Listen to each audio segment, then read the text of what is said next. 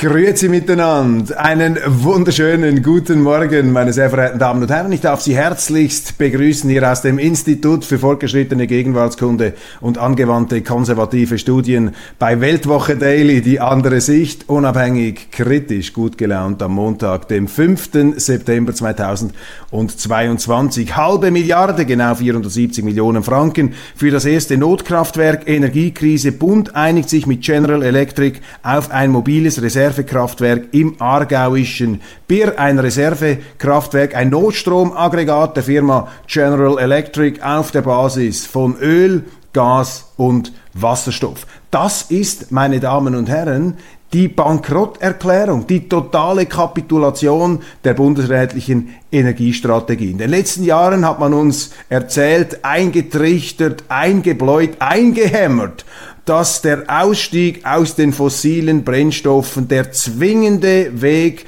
in die energiepolitische Seligkeit sei und dass man das natürlich alles stemmen könne, Fossilausstieg, Nuklearausstieg mit der verstärkten Konzentration auf Windräder und Sonnenkollektoren. Die Weltwoche und wir hier bei Weltwoche Daily und auch ein paar andere interessierte Kreise haben als einsame Rufer in der Wüste immer darauf hingewiesen, dass diese Rechnung niemals aufgehen wird, dass diese Energiewendestrategie von der wendigen windigen, populistischen, im schlechten Sinn populistischen Bundesrätin Doris Leuthard, dass das alles hinten und vorne niemals aufgehen wird. Und die krasseste Fehlrechnung sehen Sie daran, dass der Bundesrat der Schweiz auch bis 2035 eine Stromsparquote verordnen wollte, beziehungsweise immer noch will, von 43 Prozent. Das heißt, die Schweiz muss 43 Prozent Strom einsparen bis 2035, damit diese Voodoo-Wende, diese Voodoo-Energiewende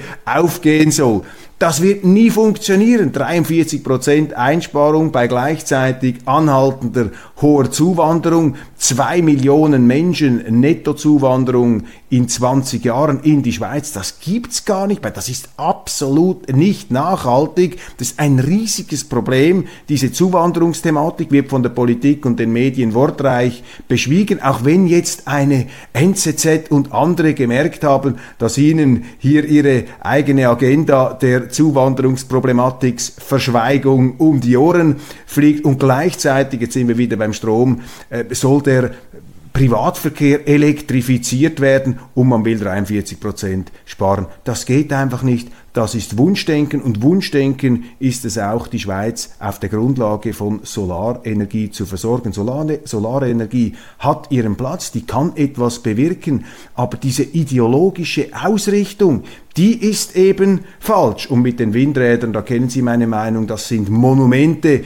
der Verschandelung, ganz fürchterlich, so etwas darf man äh, nicht aufstellen, das ist... Ähm, das sieht aus wie so ein Science-Fiction-Horrorfilm, wenn Sie diese, äh, diese Windparks haben. Ich habe das in, äh, in Deutschland gesehen, die Schweiz sowieso, äh, was den Wind angeht, äh, nicht... Ähm, ähm, kein exponiertes Land. Zum Glück, weil sonst hätten wir auch mehr solcher Windräder. Die Tragik des Ganzen besteht darin, dass die Energiepolitik wieder ein typisches Beispiel dafür ist, wie es Politiker fertigbringen, ein funktionierendes System zu zertrümmern und durch ein nicht funktionierendes System zu ersetzen. Das ist eben der Machbarkeitswahn der Politik. Man langweilt sich, man will das Rad neu erfinden, man glaubt hier irgendeinen Stein der Weisen, ein Ei des Kolumbus gefunden zu haben und zertrümmert das, was funktioniert hat. Und die Schweiz war bis vor wenige Jahre ein, bis vor wenigen Jahren ein energieunabhängiges Land. Wir hatten die Wasserkraft, großartig. Wir hatten die Kernkraft. Ryan Reynolds here from Mint Mobile. With the price of just about everything going up during inflation, we thought we'd bring our prices down. So to help us, we brought in a reverse auctioneer, which is apparently a thing. Mint Mobile unlimited premium wireless. Ready to get 30, 30, bit to get 30, bit to get 20, 20, 20, bit to get 20, 20, bit to get 15, 15, 15, 15 just 15 bucks a month. So, Give it a try at mintmobile.com/switch. slash $45 up front for 3 months plus taxes and fees. Promo rate for new customers for limited time. Unlimited more than 40 gigabytes per month slows. Full terms at mintmobile.com. Die ja auf Pseud auf unwissenschaftlicher Grundlage verleumdet wird. Die Kernenergie ist nach wie vor eine der sichersten und umweltfreundlichsten Energieformen, die wir haben. Und mit den neuen Kernkraftwerken ist das Ganze noch verschärft worden. Aber hier hat man sich eben ideologisch verrammt. Man hat diese Kernenergie gestrichen, man hat die fossilen Energieträger leichtfertig äh, in den Hintergrund gedrängt und der Bundesrat hat die Schweiz so in eine Auslandabhängigkeit gezwungen. Das war ja das, äh, der Hintersinn der Leuthardschen Energiestrategie. Sie hat gesagt, wir decken das dann mit Importen. Da mussten ihr schon die eigenen Leute im Energiedepartement widersprechen vor vielen Jahren, lange vor dem Krieg. Lassen Sie sich hier nicht einreden, das sei Putins Schuld. Wenn jetzt die Energiepreise durch die Decke gehen und die Schweiz äh, ein Problem hat, das ist auch Putins Verantwortung oder Putins Schuld oder all jener, äh, die da an diesem äh, Ukraine-Dossier herumgeköchelt und herumgeschraubt haben mit fatalen Folgen, aber vor allem hat die Schweiz hier, hat die Schweizer Politik leider, leider unter Zustimmung des Wählers hat sie hier sich selber diese Energiekatastrophe eingebrockt. Und der Gipfel ist jetzt natürlich, wenn Bundesrätin Somaruga in Interviews sagt, ja, ja, der Krieg in der Ukraine zeigt, wie gefährlich die Importabhängigkeit der Schweiz ist. Merken Sie etwas? Jetzt plötzlich sind auch die größten EU-Turbos wie Somaruga für die Unabhängigkeit, die Energieunabhängigkeit, die wir einmal hatten. Aber gleichzeitig wollen sie die Schweiz wiederum mit einem Energieabkommen in die Abhängigkeit der Europäischen Union treiben, die ja während Corona gezeigt hat, dass sie kein verlässlicher Partner ist, wenn es darum geht, bestimmte Güter ähm, zu liefern. Damals waren es die Masken, die man zurückgehalten hat. In energieklammen Zeiten wird man wohl die Energielieferungen nicht in diesem Ausmaß gewährleisten, wie man das hätte. Aber eben die Politik, jetzt so Maruga sagt, der Krieg zeige, wie gefährlich diese Importabhängigkeit sei. Ja, eine Importabhängigkeit, die der Bundesrat, der nicht, die nicht zuletzt Frau Somaruga herbeigeführt hat, bewerkstelligt hat. Also diese Politikerin fast schon wieder bewundernswert, dieser äh, eiskalte Machiavellismus, diese Teflon-Strategie, dass man alles, was einen anfechten könnte, sofort ablenkt. Die Medien haben da mitgemacht. Ähm, langsam, langsam realisieren sie, dass sie auf dem falschen Dampfer sind, ohne natürlich jemals zuzugeben, äh, dass sie sich geirrt hätten. Und die Medien gehen jetzt aber nicht auf Frau Sommaruga los. Sie kritisieren nicht die Bundesrätin, die Energieministerin. Nein, ähm, ihr Lieblingsfeindbild ist SVP-Bundesrat Guy Parmelin. Dem wird jetzt allerlei vorgeworfen. Er habe da zu wenig Lösungen parat. Er könne dieses Stromdebakel ähm, nicht äh, beseitigen. Wissen Sie, das ist wie wenn die Brandstifter den Feuermann, äh, den Feuerwehrmann beschuldigen, dass er den Brand nicht optimal löscht, den sie gelegt haben. Ich meine, ist komplett verfehlt, Parmelin in dieser Frage ins Visier zu nehmen. Da sind also ganz andere, ganz andere in der Verantwortung. Nun, wir wollen nicht mehr länger zurückblicken. Wir halten einfach fest, die Energiestrategie des Bundesrates ist gescheitert, krachend gescheitert. Es ist eine Kapitulation. Man macht die Schubumkehr. Die gute Nachricht ist, dass diese ganze ideologische faule Zauber jetzt auffliegt. Die Leute merken das. Wir kommen eben aus dieser wohlstandsverwahrlosten Zeit heraus und merken jetzt plötzlich wieder, in welche Richtung das es gehen muss. Und dann sind halt praktische Lösungen plötzlich wieder möglich. Das ist gut. Man hört jetzt auch von linker Seite immer mehr, die Unabhängigkeit sei wichtig, die Energieunabhängigkeit. Das hören natürlich die Vertreter der SVP gerne, äh, die die Unabhängigkeit sowieso zu einem Zentralwert ähm, ihrer Politik erklärt haben. Die Lohnforderungen erscheinen unrealistisch. Die Gewerkschaften fordern Steigerungen der Löhne in der Schweiz. Ich halte das für falsch. In angespannten Zeiten, ähm, in Zeiten der Inflation, ist der Ruf nach äh, Lohnerhöhungen, nach gewerkschaftlichen ähm, Lohnsteigerung, gewerkschaftlich äh, erzwungene Lohnsteigerung natürlich einigermaßen laut und äh, auch bei uns ähm, legen sich da die äh, Gewerkschaftsvertreter ins Zeug. Man muss aber ganz klar hier die nüchternen Fakten im Auge behalten. Die Schweiz hat in den letzten 20 Jahren eine Reallohnsteigerung gehabt die über, über der Teuerung lag. Das heißt, wir haben hier keinen Nachholbedarf. Und zweitens ist es in Krisenzeiten besser, die Bürger und die Unternehmen zu entlasten, als mit der Gießkanne oder mit gewerkschaftlichen Forderungen noch mehr Druck auf die Firmen zu machen. Also Bürger entlasten, Firmen entlasten, Abgaben und Steuern herunterfahren, der Staat soll sparen, und nicht hier ähm, die Betriebe, die Arbeitgeber, die auch unter Druck sind mit steigenden Preisen, noch mehr unter Druck zu setzen mit äh, höheren Löhnen. Die Schweiz hat schon jetzt ein extrem hohes Lohnniveau, was wiederum der Grund ist, warum wir eine Zuwanderung haben, nach wie vor auf Rekordniveau. Die Zuwanderung ist das ganz große ähm, Problem und ich äh, eben amüsiere mich ein bisschen, wie jetzt plötzlich die Medien entdecken das Zuwanderungsproblem. Mein Gott, wir haben eine Massenzuwanderung in die Schweiz aber die Politik kümmert sich nicht drum. Unglaublich, so eine Schlagzeile habe ich gelesen. Als ob es eine SVP nicht gegeben hätte. Und die gleichen Medien, die jetzt die Zuwanderung als großes Problem erkennen, die haben ja jeden Politiker an den Pranger gestellt, geradezu für vogelfrei erklärt, der äh, die Massenzuwanderung beenden wurde. Was wurden die alles ähm, verleumdet? Das ist eben auch ein Merkmal, was mich äh, beunruhigt hier in der Schweiz. Ich meine, die Schweiz ist das Land der Meinungsvielfalt, aber wir haben im Moment ein kastriertes Meinungsklima, auch in der Schweiz. Nicht so schlimm vielleicht wie in Deutschland oder in den Vereinigten Staaten, aber auch bei uns sind diese Woke, sind diese Woke-Inquisitoren auf dem Vormarsch, diese politisch äh, korrekten äh, Schießschartengesichter der Freudlosigkeit, die äh, uns äh, verbieten wollen, uns äh, auszudrücken, unsere Meinung zu äußern.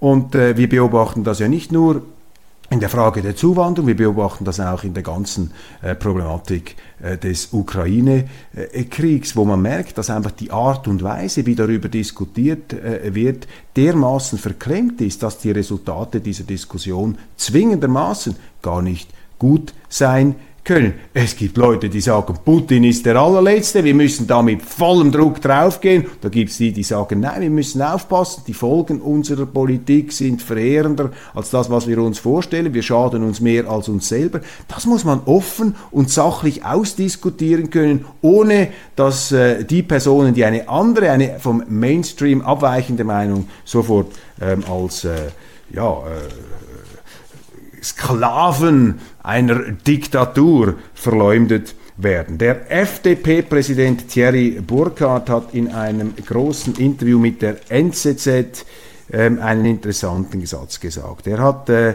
festgehalten, und er ist ja glaube ich, auch in der Schweizer Armee im Offiziersrang tätig, also er weiß, wovon er spricht. Ich wünschte mir in der SVP mehr Churchill statt Chamberlain. Damit spielt er auf die Ukraine-Problematik an, darauf, da spielt er auf Stimmen an, die davor warnen, diese Sanktionspolitik mitzumachen. Damit versucht er in ein schiefes Licht zu stellen, all jene, die die schweizerische Neutralität verteidigen, die hinstehen und sagen, wir dürfen uns nicht in die Kriege, äh, in die fremden Händel, in die Kriege von Drittstaaten einmischen. Die Schweiz muss strikt neutral bleiben. Und das wird eben hier so als eine Art ähm, unterschwellige oder ausdrückliche Unterstützung Putins verleumdet von Thierry Burkhardt. Und hier muss man einfach mal festhalten, was geht durch den Kopf von ja intelligenten Menschen,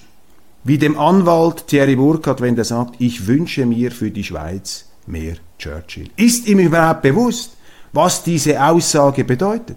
Weiß er überhaupt, was Churchill gesagt und getan hat? Churchill hat gesagt, Blut, Schweiß und Tränen. Er hat in der finstersten Stunde der britischen Geschichte im 20. Jahrhundert, 1940, als die deutschen Armeen auf dem Kontinent It's that time of the year. Your vacation is coming up. You can already hear the beach waves feel the warm breeze, relax, and think about work. You really, really want it all to work out while you're away. Monday.com gives you and the team that peace of mind. When all work is on one platform and everyone's in sync, things just flow wherever you are. Tap the banner to go to Monday.com.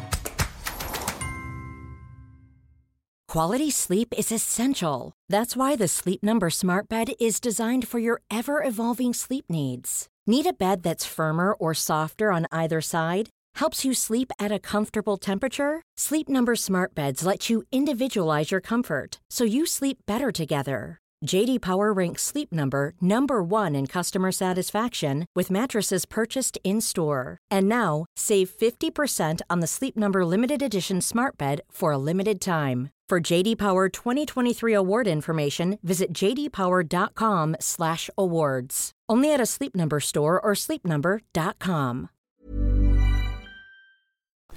Frankreich in die Frankreich erobert haben, als sie mit ihrem nationalsozialistischen Wahn äh, drohten, die ganze Welt in Flammen in Brand zu setzen. Als England das letzte Land in Europa, die letzte größere Macht in Europa war, jetzt Russland einmal ausgeklammert, die Sowjetunion, die noch nicht kapituliert hatte. In dieser dunklen Stunde hat Churchill gesagt, Blut, Schweiß und Tränen. Das heißt, wir kämpfen, das war dann der nächste Satz, wir werden überall kämpfen gegen diese Nazi-Pest. In den Häusern, in den Städten, auf den Stränden. Berühmte Zitate des britischen Premiers, der den Zweiten Weltkrieg ganz entscheidend zugunsten der freiheitlichen Welt beeinflussen und schließlich gewinnen konnte, zusammen mit den Amerikanern und anderen Alliierten. Die Russen übrigens gehörten damals auch dazu. Also Thierry Burkhardt verordnet der Schweiz hier eigentlich ein Kriegsprogramm. Und dann frage ich mich, also wenn das der Churchill-Moment ist, dann müsste Thierry Burkhardt bereit sein, selber in die Uniform zu steigen, um Blut, Schweiß und Tränen zu opfern für die Verteidigung dessen, was er glaubt, stehe für die Schweiz auf dem Spiel. Und das, meine Damen und Herren, ist für mich einfach der Gipfel der Unseriosität was hier da einfach verzapft wird. Völlig geschichtsblind. Das ist jetzt eben diese Anbiederung an den Mainstream. Ja klar, wir möchten uns hier alle positiv darstellen, wir möchten gut dastehen, um zu zeigen, dass wir das auch verurteilen, was da passiert. Das ist ja selbstverständlich, dass man es verurteilt. Aber die Leute merken gar nicht mehr, was hier die, die Folgerungen ihrer Aussagen sind. Also die Verordnung der Schweiz, Churchill zu verordnen, heißt im Grunde, die Schweiz in diesen Krieg direkt hineinzuziehen. Der gleiche Mann ist hier der Auffassung, dass ein paar Exponenten der SVP Geschichtsnachhilfeunterricht nötig hätten. Ich sage immer, die Vorwürfe, die man ausspricht, sagen manchmal mehr über den aus, der sie ausspricht, als über die, ähm, auf die sie gemünzt sind. Wasser, Wind und Sonne allein können es nicht richten. Die Übergewinnsteuer, ja, das ist auch so eine Idee, die jetzt in den ähm, Medien herumgeistert äh, und in Politikerhirnen, man möchte die Stromkonzerne bestrafen, die jetzt aufgrund der Marktlage ähm, profitieren. Entsprechende Forderungen gehen auch in die Gegenrichtung, man möchte einen Strompreisdeckel machen. Ich halte das für die falschen Lösungen.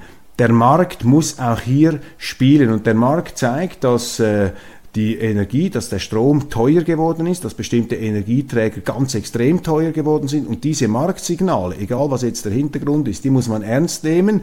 Die führen dann nämlich dazu, dass sich die Gesellschaft und dass sich die Leute anpassen. Jetzt kann man natürlich, wenn die Anpassung in äh, schneller Zeit nicht möglich ist, kann man hier etwas Überbrückungshilfe leisten. Aber wir dürfen nicht die Preissignale, die wichtig sind, ausschalten. Und indem man eine Übergewinnsteuer macht, schaltet man natürlich die Preissignale aus, beziehungsweise die Gewinnsignale der Konzerne, indem man den Strompreis deckelt oder die äh, bestimmte Energiepreise äh, deckeln möchte, äh, verhindert man die Anpassung der Gesellschaft, verhindert man auch die Suche nach alternativen Energieträgern. In der NZZ am Sonntag habe ich eine Gastkolumne gelesen von äh, Geschichtsprofessor Kaspar Hirschi, der ähm, über den Kalten Krieg nachdenkt. Hat der Kalte Krieg nur eine Pause gemacht? Michael Gorbatschows Tod zeigt dem Westen mit schwärzlicher Klarheit, wie sehr seine Illusionen der Nachwendezeit geplatzt sind. Ich halte Kaspar Hirschi für einen nicht uninteressanten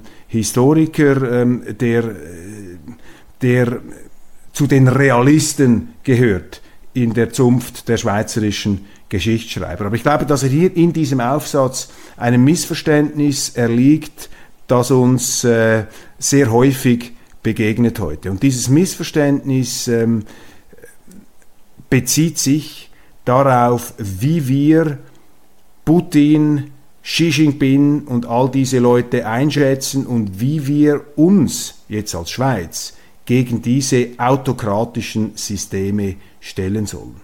Meines Erachtens besteht das Missverständnis darin, dass im Zuge dieser allgemeinen emotionalen Aufgewühltheit die Neigung, gerade bei Historikern, besteht, diese Regime, nehmen wir das im Kreml, mehr oder weniger gleichzusetzen mit dem, was früher in der Sowjetunion los war. Man operiert hier also mit historischen Gleichsetzungen, die aus meiner Sicht nicht statthaft sind. Wir müssen konstatieren, das ist mein Eindruck, dass das Russland von heute bei allen Abgründen, bei allen autokratischen Verhärtungen ein zivilisatorischer Quantensprung ist gegenüber der Stalinzeit.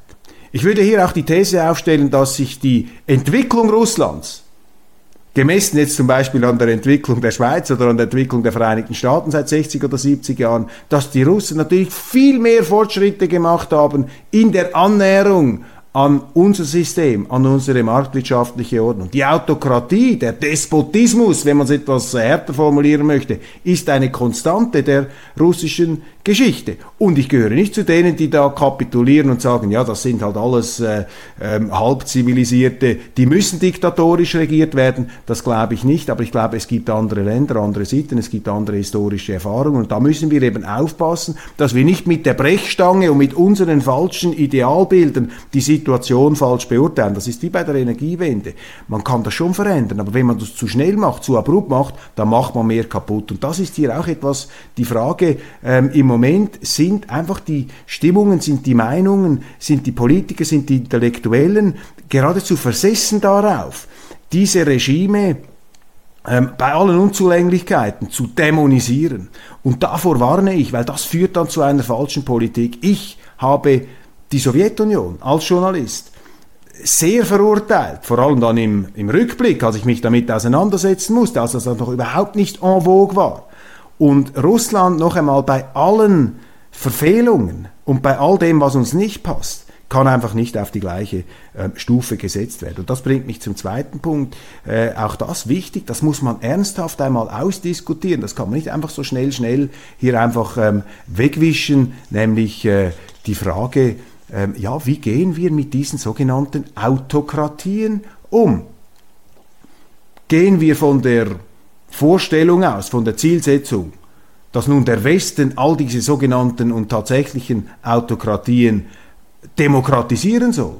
Als eine Art globalisierter Irakkrieg 2 von 2003, da haben wir gesehen, was geworden ist.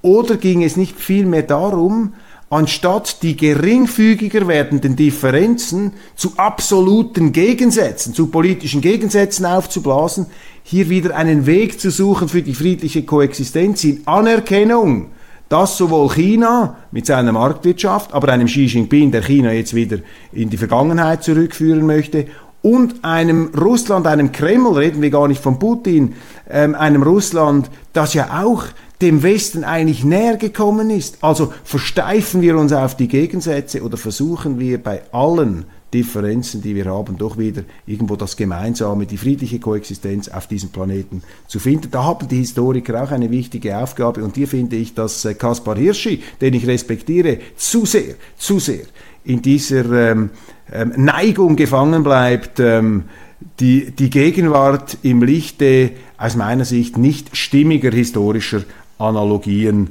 zu deuten. Dann noch zum Schluss ein Lichtblick, das habe ich letzte Woche nicht mitgenommen. Die Stadt Solothurn würdigt die legendäre Schweizer Rockband Crocus in Rock We Trust.